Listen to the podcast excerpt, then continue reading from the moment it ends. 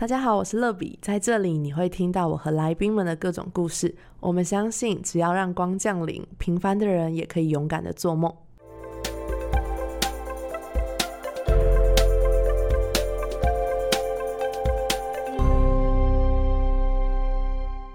欢迎光临，我是乐比。今天非常的期待，就是在这一集新的节目当中，我邀请到我大学时期学校的风云人物陈燕佳。毕业之后呢，其实我有一直偷偷追踪燕佳的 IG，然后我就发现他朝演艺工作发展，看着他从唱歌，然后到团体到演员，真的是很佩服他，然后也默默支持他，也非常欣赏他。今天很开心可以邀请到陈燕佳。Hello，大家好，我是陈燕佳，我是一名表演艺术工作者，我可以同样是。演员也可以身为一个主持人，也可以是一个歌手。哦，燕佳，你真的是从进演艺圈之后，真的是发展很多不同的面相耶。对，真的就是想说，真的要斜杠一下，不然真的会吃不饱。对啊，那我知道今年其实做演艺工作蛮辛苦的，因为这两年疫情的关系，有好多的剧可能要停拍，或是很多场合是没有办法跟那么多粉丝见面的。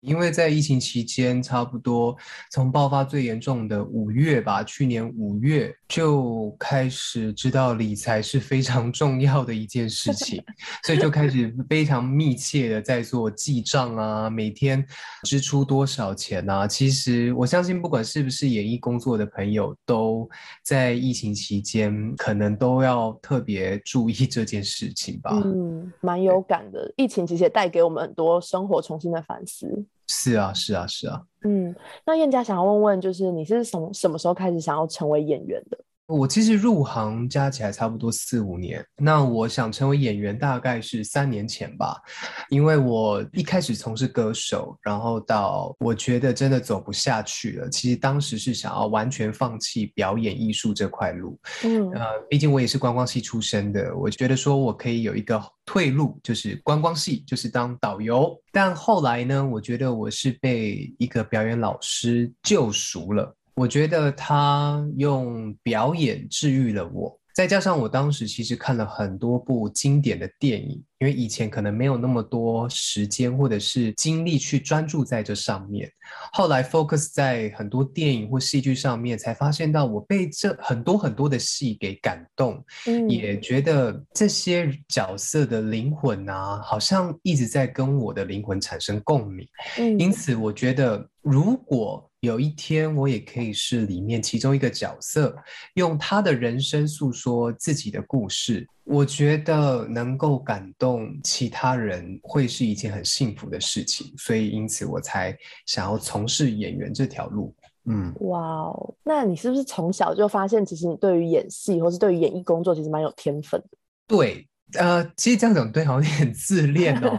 但是其实我从小啊，我就是不管是父母也好，还是自己表演欲也好，我就一直不断的上舞台演讲、说故事、朗读，不管是台语、中文、英语，还有各种话剧啊等等的演出。其实我很小就在镁光灯下表演了。所以我并不会怕镜头、怕生，或者是怕在大家面前展现自己。对，所以其实你从小就很享受在舞台上可以表演，然后可以跟大家分享一些可能这个角色或这个灵魂。的这个状态，当然是这个可能有点美化啦，就是享受。其实说真的，就是厚脸皮，脸皮偏厚啦。对，偏厚才可以有办法，就是不畏惧他人眼光这样子。嗯，对对对。那是什么时候是真实成为一个演员？就是演了一个可能在电视上会播的戏，或者网络上可以看到一个可能 MV 或是一个作品。嗯，我其实，在刚踏入这行的时候，我接到了一部电影叫《大约在冬季》。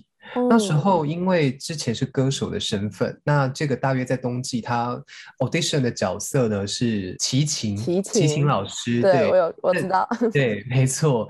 那如果大家想要看我当时的造型，可以去我的 Instagram 看。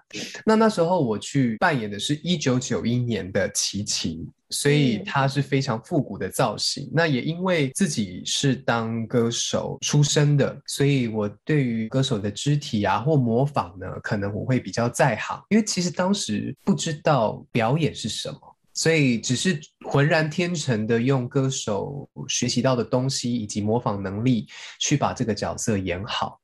可是当时其实让我非常惊艳的地方，就是你当歌手的时候，其实很想要站上国际舞台，比如说小巨蛋或者是什么鸟巢啊等等的。但那一定是要日积月累，像知名的歌手周杰伦啊、蔡依林啊，如此的辛苦才有办法站到那个舞台。可是我呢，因为演员的关系，我演了齐秦。那当时我也是在一个类似巨蛋的场合里面，然后底下有五六百个灵眼，摇动自己的板子啊，或者是大叫齐秦齐秦。其实那时候就会觉得。我竟然因为演员的身份去完成了歌手当时最巅峰的梦想，那我觉得这个感觉非常的奇妙。嗯，那也是从那一刻开始，我想要再更挖掘演员这条路到底可以带给我的生命有什么不一样的色彩。嗯，对，哇，那你九九一应该是你还没有出生的时候，对吧？是啊，是啊。那你怎么去揣摩这个角色？就是当时你可能做了些什么功课？其实当时他们很简单，他们给了我一九九一年当时齐秦在演唱会的画面，而我呢就是像记舞步一样，他怎么走位啊，怎么举起他的双手啊，或者是怎么挥动他的手，都是有那些细节存在的。那本身呢，齐秦他是一个比较呃优雅的歌手，所以他很多肢体会是非常柔顺的。那当时就是依照影片呢，不断的重复练习，然后配合他的歌声去感受当时的状况。对，嗯，那演戏以来演过这么多的角色，你觉得你跟你想象中的演员是一样的吗？呃，其实是有一定的落差，因为正常我们看到的戏剧或者是很棒的电影啊，对，它都是经过剪接，还有各式各样的后置而产出的作品。而演员呢，其实尤其是镜头，不像舞台剧哦，舞台剧可能是一气呵成的，在这两个小时把他的这个角色。演出完毕，可是，在镜头前面的演员呢，他是可能同一颗镜头、同一句话，我们要讲三到四次，甚至更多次。那这个创作的过程，其实当时是有点不适应的，就觉得说，哎，天哪，我都已经哭了一次，还要再哭第二次、第三次、第四次、第五次，因为它有不同的敬畏啊，不同的拍摄手法，因此，其实演员要一直。Hold 在那个状态，我觉得这就是他们专业的地方。对对对，嗯。你现在目前拍过的戏里面，你觉得最辛苦的一个过程是什么时候？我觉得是外在因素非常恶劣的状况下，你还必须得演出情绪极重的戏。我举个例子哦，就是我最近呢有拍一部作品，可是还没上映，所以先没办法跟大家透露。那如果大家可以 follow Instagram 的话，之后有好消息再跟大家说。但是这个拍摄过程呢，就是我们在冬天，然后我要在一个清水体验池，就是户外架的一个游泳池，然后在山上，我要在那个水池里面教小朋友游泳。甚至我在里面有一些情绪比较激昂的戏，需要流泪，甚至喜极而泣等等的。但是其实当时你就只穿了一件泳裤，但是你必须得在体感温度大概十到十二度的状态之下，淋湿又风吹的，哇，那个光是要控制牙齿的颤抖就已经耗费了我蛮大的力气。嗯，对，所以其实我觉得，啊，很多很多拍摄的过程跟状况，并不是像大家想象的这么的容易或单纯哦。好像说，哎，其实我很会哭，哎，或者是我很容易感动，哎，那我应该很适合当演员吧？没有，你必须得克服。种种的环境之下，譬如说，呃，人员在旁边走动啊，吵杂啊，你必须得专注在你的戏上，或者是说天气炎热啊、寒冷啊，或者是你身体状况出了异样啊，这些其实在拍摄过程都是蛮常见的状况。那你必须得克服这些，才能真正的达到戏剧效果。对，嗯。不过在这个过程当中，我想你可能也学习到很多以前在看戏的时候没有办法理解的那些辛苦跟幕后的过程，对吧？真的。可是我觉得我这个人是蛮 M 属性的。那什么叫 M 属性？就是很受虐人格。我觉得说你要我一直在舒适圈打拼打滚，我可能会觉得太无聊了。嗯，那我就会觉得说，不管是广告啊、微电影啊、电影啊、戏剧啊，每一个苦难的挑战让我更强壮。我觉得这才是我很享受的地方啊，对啊，嗯，对，所以才会看到你在这么多领域当中去展现自己。对，一开始唱跳，然后就觉得哇，你后来转型，让我觉得就是从你的 IG 或是 FB 上面看来，就是觉得是完全不同的形象。嗯，对，所以那时候就觉得你好勇敢哦。其实真的看到自己的 IG 版面，会蛮感慨的。就其实我的 IG 确实就像你讲的，它充斥了各种不同领域的状态的我。那我觉得，像我最近也开始陆陆续续接触主持这一项工作，很多人觉得我的口条或者是说我应对措施很快，很适合当主持人。但是最害怕也最可怕的就是当别人觉得你适合，最可怕就是这句话啊，因为很多人其实隔行如隔山。对，大家会觉得你好像，呃，唱歌很厉害，你应该表演就很强。人家觉得你表演很厉害，你主持就很强。其实真的是不尽然，他需要掌握的节奏跟每一个行业的习性、步调等等的，其实都非常不同。所以我觉得在经历这些挑战，以前会很抗拒哦。以前像譬如说我在当歌手的时候，我会觉得为什么要找我去演戏？为什么要找我去主持？那在当演员的时候，会觉得为什么要找我当主持？为什么要找我上节目？我不喜欢那样的场合，我想要做最真实、最平易近人的演员。我不想当偶像。可是，在这个行业，与其说没有得选，而是说你必须得扩展自己很多条路，你才有办法去维持在这个行业的生存之道。嗯，对，因为我看，其实你平常私底下的你就觉得你蛮认真的，就是你可能会读很多书。对，就是我们之前有聊过，就是你看很多书，然后你可能也会看很多影片啊，或是一些看很多剧，然后去充实自己。对，但其实你大概私下就是别人不知道的时候，你大家都在做些什么？我是一个非常平易近人的普通人。对我自己呢，其实，在疫情期间呢，当然不能出门，只能干嘛呢？就看看影片之余，我就一直玩电动，你知道吗？如果玩 PS Five，我跟一般人其实是一样的，很沉迷于电动啊，或者是自己的休闲娱乐。那当然，在疫情期间没办法出门。我不会特别去告诉大家说啊，当一个演艺人员，他的私生活是多么的神圣，他其实就是一般人想象的那样。你你做什么我就做什么。那我可能也会找朋友小酌几杯啊，或者是说自己去外面走走啊，或者是看看风景啊，拍拍照啊。其实无非就是这样，更常做的就是睡觉。嘿，对。但是除了大家平常想的休闲娱乐之外，呃，我不会让自己放纵太久，因为不管是演艺人员或者是表演艺术工作者，他们最重要的一件事情就是自律。譬如说，在身材的管控、饮食、健身，还有啊时事的跟进等等的，我觉得这些都还是例行公事。他不像一般人觉得说，天哪，你好多时间去健身哦？没有，我们的健身是有目的的，哦，不是只为了要让身体健康。所以乍看之下，我们很多的休闲娱乐，或是很多的自我修养、修行，对大家来说是一件天哪，你在天堂？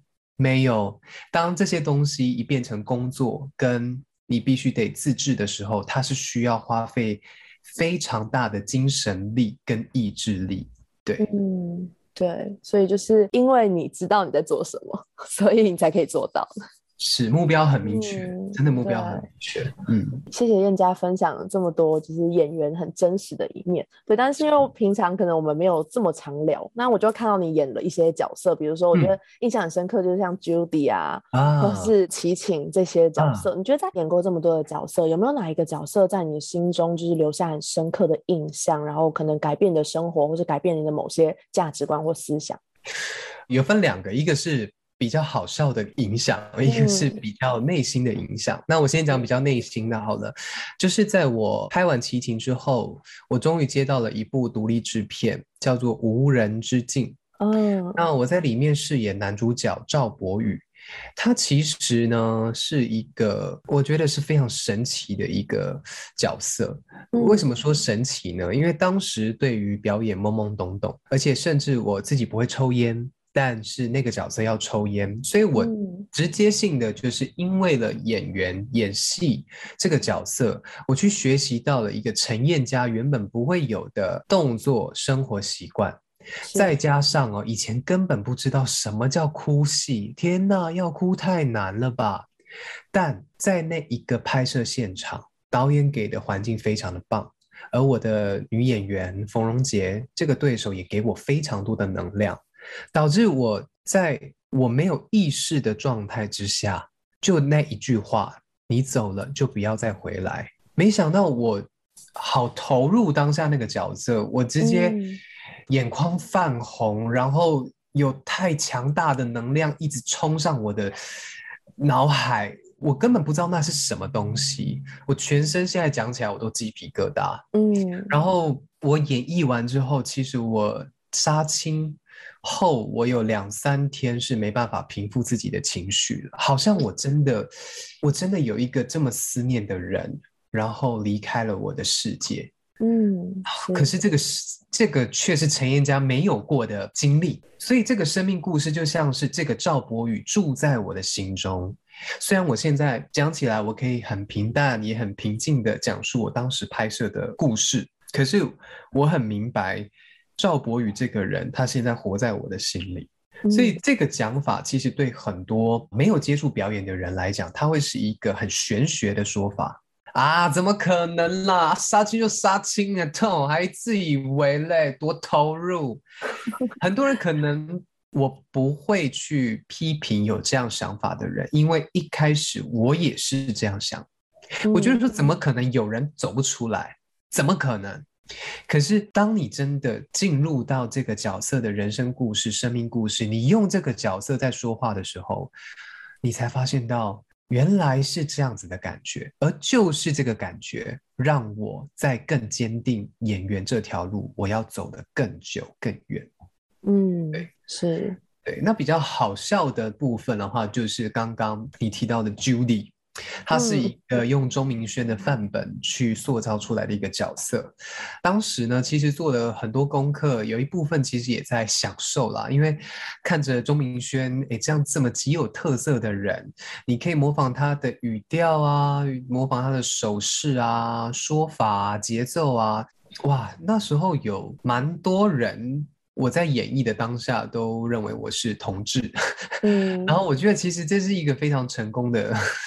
成功的一个角色，对，就是让现场的摄影大哥啊、灯光师啊都觉得，哎，我是不是原本就是这样子的人？嗯。后来在杀青酒那一天呢，哎，我回到原本的自己的时候，哎，大家才觉得，哎，是谁？请问你是？因为我当时 Judy 的妆容哦，是极度夸张的，有就钟明轩的感觉。对，该有的眼线呐、眼影呐，那是少不了的。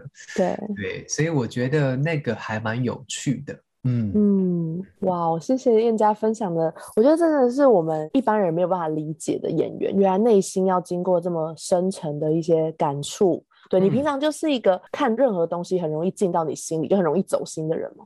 是，我是在我经纪人说你真的很爱哭哎。我才发现到，哎，好像真的我比较容易动之以情，然后去投射自己的故事。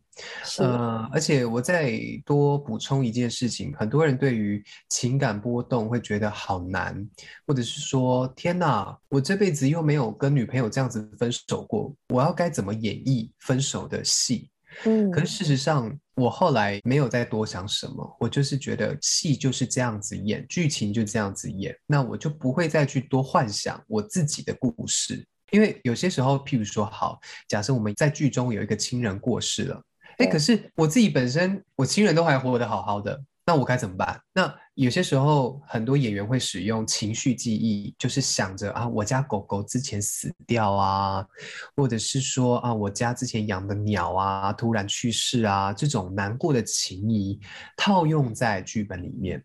可是我自己本身到现在，如果要演情绪比较重的戏，我比较会 focus 在这个角色的当下，而不会去特别去想起自己的故事，再套用在这个角色。嗯，这可能是不同的演员的不同的模式。那燕佳，你会不会觉得其实有时候走不出那个情绪或角色，其实蛮可怕？会耶。嗯，因为我我觉得我也是，因为我很容易看完一部剧之后，我会陷在那里面一两个月，就有这么久，我会一直可能在想那个剧情。其实我也不是把自己想成男女主角，可是我觉得我好像就活在那个世界里面。嗯，对，看小说啊，或是看连续剧、韩剧都很容易这样。所以我后来就基本上我只看一些就是现代诗，然后只看电影，就是那种很短过去的东西。嗯，不会让自己深陷其中。其实这样代表你也很适合当演员呢，因为呃，很多演员他们最重要就是感知能力，他能够马上的站在对方的立场，站在角色的立场去思考他的人生，他的每一个价值观。所以这个感官能力对我们来说非常重要。如果你把你的耳朵、眼睛什么的，或者是你的心没办法跟这个角色的立场对调的话，你可能就没有办法真正的去诠释这个角色，所以哎，你很适合当演员哦。真的？那你都怎么走出来啊？呃，譬如说以赵博宇这个角色，无人之境这个角色，我当时就是很努力的，也不是很努力啦，就是我去过回陈燕家的生活，去换回陈燕家的该有的每一个生活作息习惯，就会去跟赵博宇这个角色做区分开来。就是做一些赵博宇不会做的事，刻意你要说刻意也可以，刻意去做一些陈燕家本身会做的事情，提醒你你现在是陈燕家哦，赵博宇可以活在你心中，可是你是陈燕家，你还是很喜欢玩 PS 五的陈燕家，对你还是会喜欢跟朋友去小酌几杯的陈燕家。对，就不会特别的再去腻在那个情绪当下，会有提醒自己的一些小配包。对对对，嗯，因为我觉得其实演员真的好厉害，有时候观众可能都无法离开。比如说我们今天看到你们是男女主角。然后看到你们可能私底下还是朋友，或是相聚 PO Instagram，像你们今天不是就有见面吗？是 是是，对，就是像我们看到，可能我们都还会入戏，但是觉得哇，你们是身为当下的那个人，就是你们竟然可以回到原本生活，其实我觉得蛮特别的。对我就觉得这是件很厉害，就是好像你要控制自己的心，控制自己的情感，然后去超越那个原本的角色，真的是很不容易的一件事。对呀，当然在当下能够结交到好演员、好朋友，那也是一件得来不易的缘分。对啊，所以我们很珍惜一起工作的时光，更珍惜我们因为这个角色而在一起的缘分。嗯，真的很美好。对啊，那讲到这个，突然想到，就是其实上次跟燕家见面的时候，你跟我分享到，因为我跟你说我想去上上看戏剧课。就你们都会去上表演课，那我那个时候就觉得好酷哦，因为其实我看到有好多人好像也是素人，并不是明星，他们其实也会去上表演课。那你那时候就跟我分享了一个叫演自己，对我觉得刚刚你好像演完那个无人之境，你再回来，好像就是又要扮演回自己的感觉。嗯，对，就是我觉得那个故事给我很大的启发，就是我们常常在想怎么演一个角色，可是演自己的时候，你那时候就问我说你会演你自己吗？然后我就突然觉得。对我是谁？然后我平常都在做什么？我要怎么演我自己？我就觉得这个故事给我很大的启发。我想要问问你，就是你当时听到要演你自己的时候，你的想法是感觉是什么？那你对于演别人跟演自己有没有什么样的见解或看法？其实演自己，当然因为我不是什么表演老师，只是因为我很幸运，觉得自己很幸运，是一开始接触表演的时候，表演老师是叫我演自己这件事情。呃，我觉得要演自己是一件既困难又很简单的事情。原因是很多人哦，因为他可能不太清楚自己平时生活的样子，所以你要他突然演自己，他突然就，嗯，我要演什么？嗯，我我我我我要我要做什么？我我我我要怎么拿这个杯子？我我要该怎么喝茶？我我会这样喝茶吗？对，就会开始有好多好多的问号。这是我所谓的难的部分，因为当你开始想要演的时候，你就觉得好像一切都不对，我该怎么做？我很彷徨。但是简单的部分是什么？当你很自在、很轻松，陈燕佳平时会怎么去跟女生告白？陈燕佳平时会怎么跟别人吵架？如果你很了解自己，或者是说你当下的情绪都很真实，你对这件事件的不满或者是不舒服，你用陈燕家平常假设我对待一个随手丢垃圾的人，我非常的不满意、气愤，那我平时会怎么去挞伐这些人？我会怎么说这些人？那我就用我的方式去说。去用我的方式去吵架，那这就是对我来说最基本也是最容易懂的演自己。可是很多人可能站上了舞台，就觉得自己是不是要多做些什么，或者是说要刻意去营造些什么？我觉得就是当时我跟你讲的，如果你够了解自己，你在台上可以发挥的东西其实很多。因为一个人的人生，像我现在二十七岁了，虽然也没有说很老，也没有说很年轻，但是二十七年的经历。你要放在一个舞台上，有太多太多东西可以说了。嗯，所以我不觉得说，我自己的想法是，我觉得可以先把自己放在舞台上。当你很自在、轻松的，都可以用自己的思维，你很了解当时你的情绪波动等等的，就跟我觉得演员很可怕，也很悲哀的一件事情是，我有一个朋友，他的奶奶过世了，那。他在灵堂前呢，竟然有一个想法是：哦，我要记住现在这样子的感觉，我要记住我当时是怎么跟奶奶悼念的，怎么跟他说话的，怎么见他最后一面，怎么跪下的。我要记住这每一个细节，这样之后我在演绎这个角色，或者是演绎我自己的时候，我可以把它拿出来当工具使用。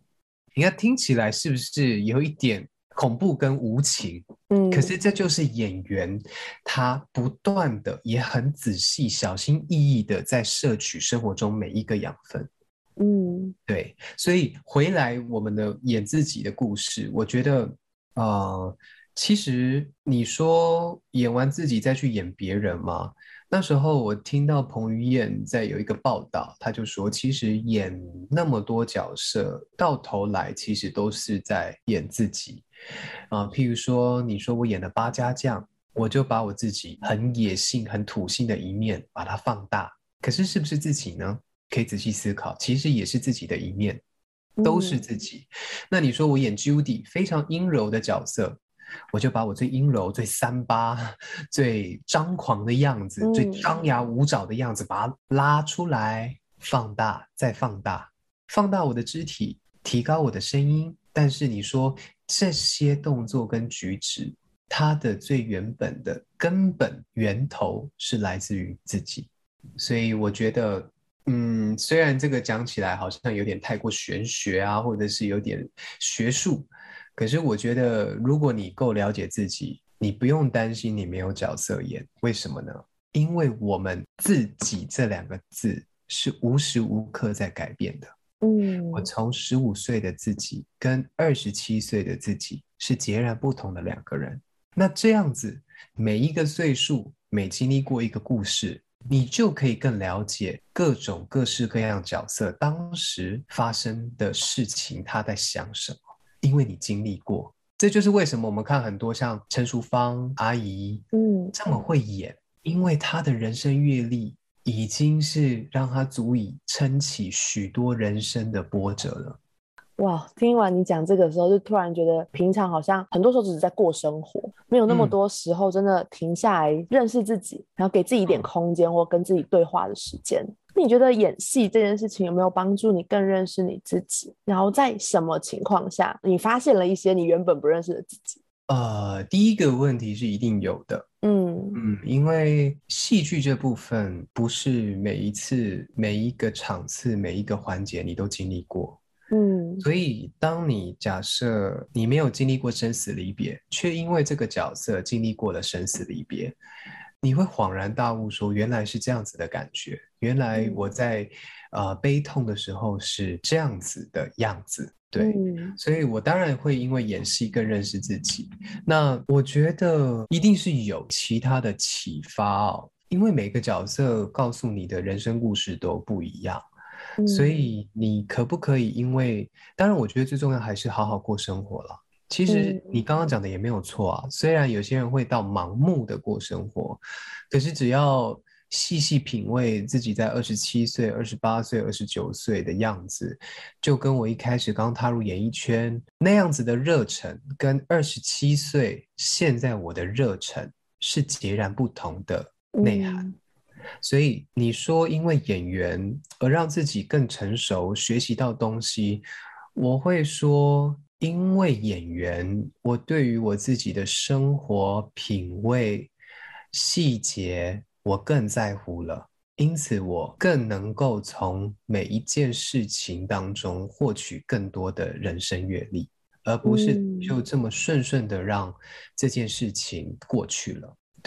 对，我就越听你分享，我越觉得它是一件很疗愈的事情。对啊，以前可能会觉得说，哇，那些明星在演戏，就是都是演那种什么白马王子啊，然后丑小鸭变天鹅嗯变公主，对，就会觉嗯得说，哇，好像人生就是那样子，就是你很辛苦，有一天你会遇到一个帮助你改变的人。那些人生跟剧情啊，就觉得是很令人羡慕，然后很向往，可是遥不可及。可是我嗯听你分享演戏的时候，我觉得给我们大家不同的感受是，其实演戏就是饰演自己的一部分，然后把自己的嗯某些情绪拉大。或许可能以前从来没有认识过自己有这一块。嗯，刚刚讲这一段，其实用比较白话的地方就是，不要觉得自己好像跟演员这条路，当然演员他有具备他一定的专业知识、镜头语言等等的，但是你说你要演一场好戏，其实人人都可以，因为我们演就是演一个人嘛。嗯那你是不是人？你是人，你就一定有你的故事、你的动作、举止、声音、声调、声线，所以每一个人都可以当演员。只要受过训练，理解这些专业知识之后，你能够安心的把自己赤裸的放在镜头前，去表达陈燕佳，去表达谁谁谁的人生故事，我觉得就是演员了，因为。嗯我们演的是人，不是偶像，也不是明星，所以许多演员有些时候会蛮忌讳的哦，会是说，哇，我有一个，我宁愿别人说我有一个演员朋友叫陈燕佳，我也不希望有一个人说，哎，我有一个偶偶像朋友陈燕佳。那当然，呃，像一般粉丝说啊，燕佳是我的偶像。如果他喜欢我的部分是是在于演戏或我的专业，他因为这样子有偶像崇拜，我谢谢他，谢谢他的支持。对，但是我比较不希望别人是因为外在的光鲜亮丽而觉得演员等于偶像。哇哦，这个想法好特别哦！以前都会觉得说，好像所有上电视的人，所有演戏，所有在演艺圈的人都很想要把自己定位成明星或偶像。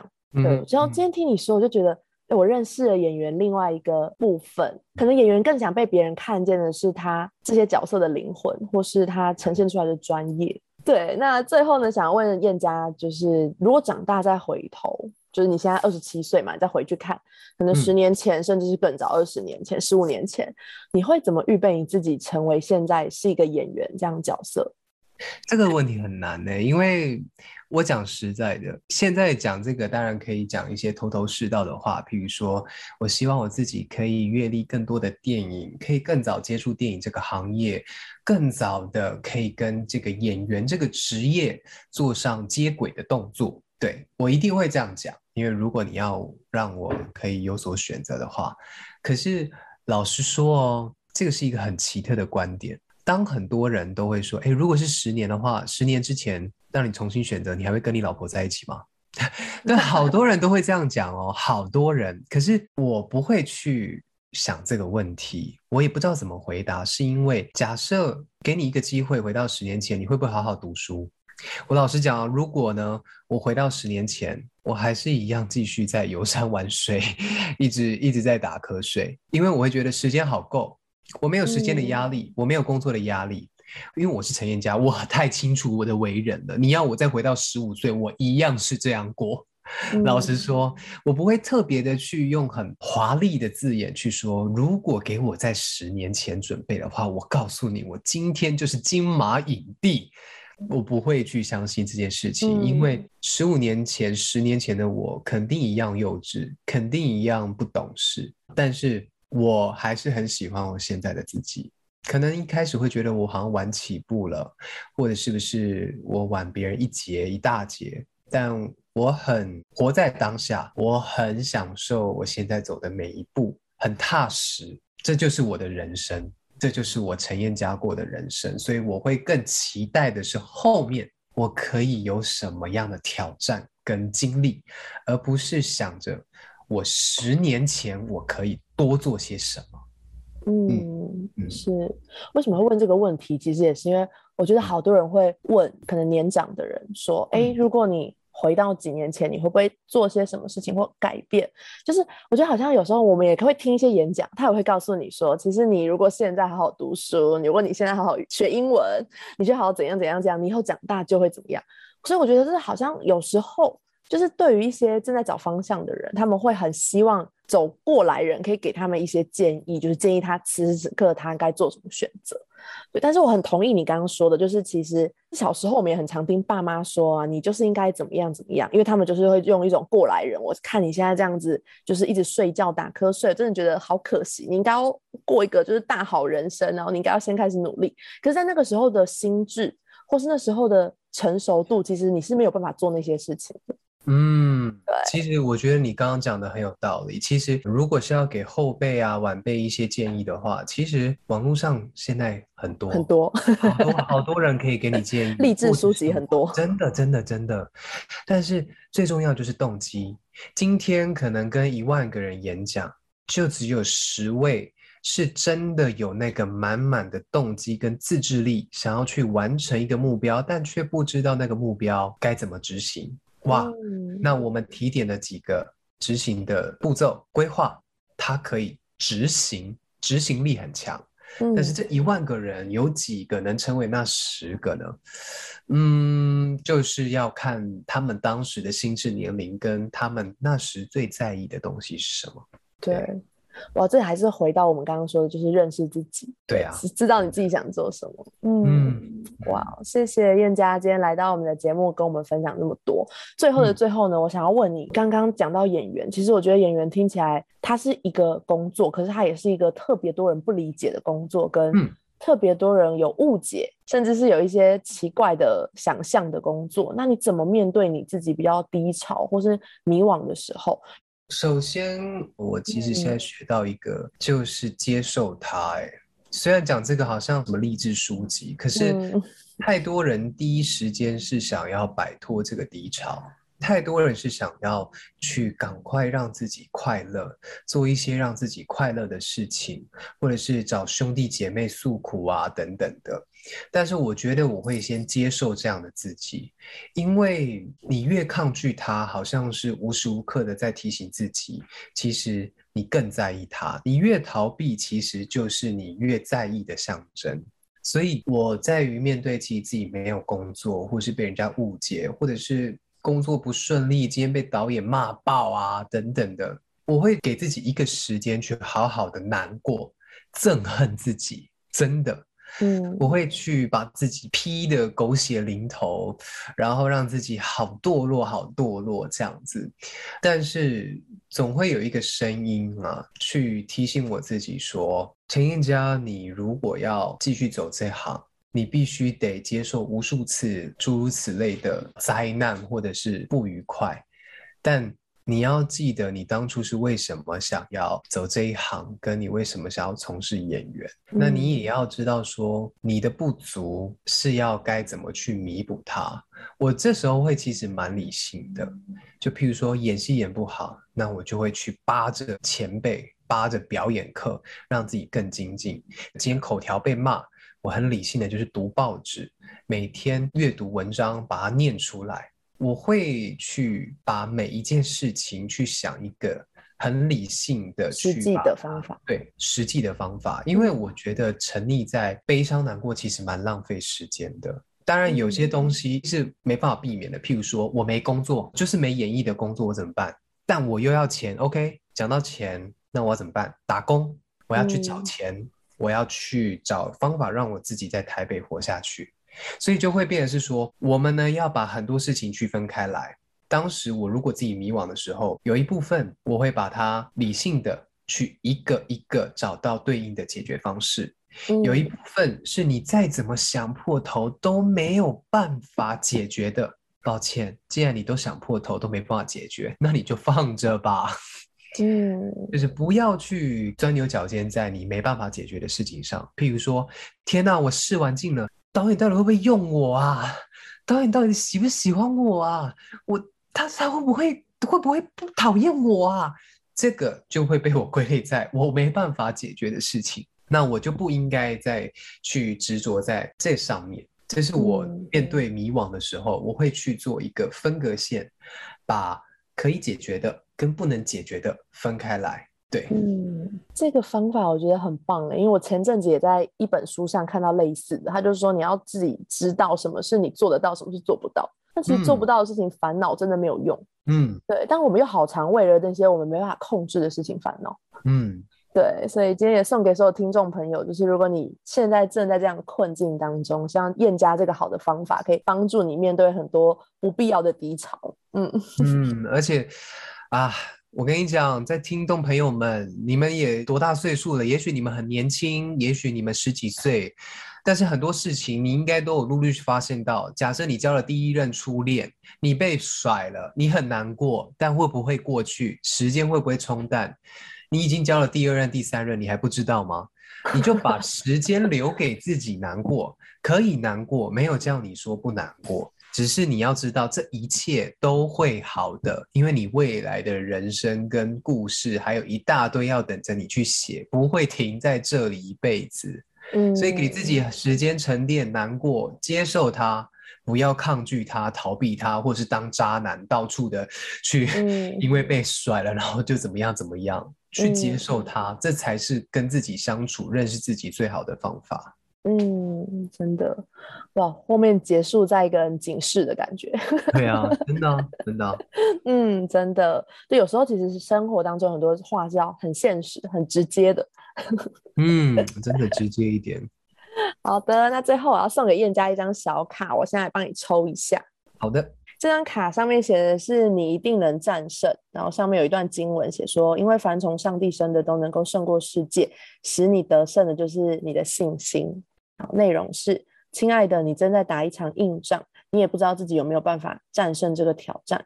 在这个过程当中，有好几次你很想弃赛，因为实在太辛苦了。上帝知道你的辛苦，他也知道你正在努力的迎战。不要放弃，因为这场仗是我们一起打。他是你最强的后盾，也是你最佳的战友。他不会给你过不去的挑战，因为他的恩典绝对是够你用，直到你跑到终点的那一刻。等到那一天来到，你会很感激自己没有放弃，也会感激从未放弃你的上帝。得胜的奖牌早已为你预备好了，等你来领取。Oh my God, man！我觉得这个好适合你今天讲的内容哦。对呀，而且也非常适合我现在当下正在面临的挑战。哇哦！嗯，因为我也希望大家除了听完这个更认识我之外，也对自己未来有一些想法之外，我之后确实也有一些很棒的作品跟很棒的面相会在我的 Instagram。或者是粉砖上面陆续的露出，嗯，甚至在 YouTube 最新的频道“老板我要放假”也会持续的更新。大家有什么问题也可以私信我，也可以看一下我最新的挑战，因为我跟上帝会一起去迎接这些挑战，然后克服它。嗯，哇，谢谢燕佳。大家可以在 Instagram 或是 Facebook 上面打陈燕佳，然后可以找到这个很棒的演员，然后可以追踪他，关注他的一些新的作品。对啊，祝福你未来可以接到更多好的作品，然后可以认识很多很棒的，不论是提醒你的人，或是你生命当中的天使。我相信你会遇到很多很棒的人。OK，谢谢你，谢谢你，谢谢燕佳。那我们大家下周见，拜拜，拜拜。节目的最后，想邀请大家给欢迎光临五颗星，并且留言分享你的心得。想更多认识乐比的话，欢迎到我的 Instagram sunlight 零零七底线。我们下周见。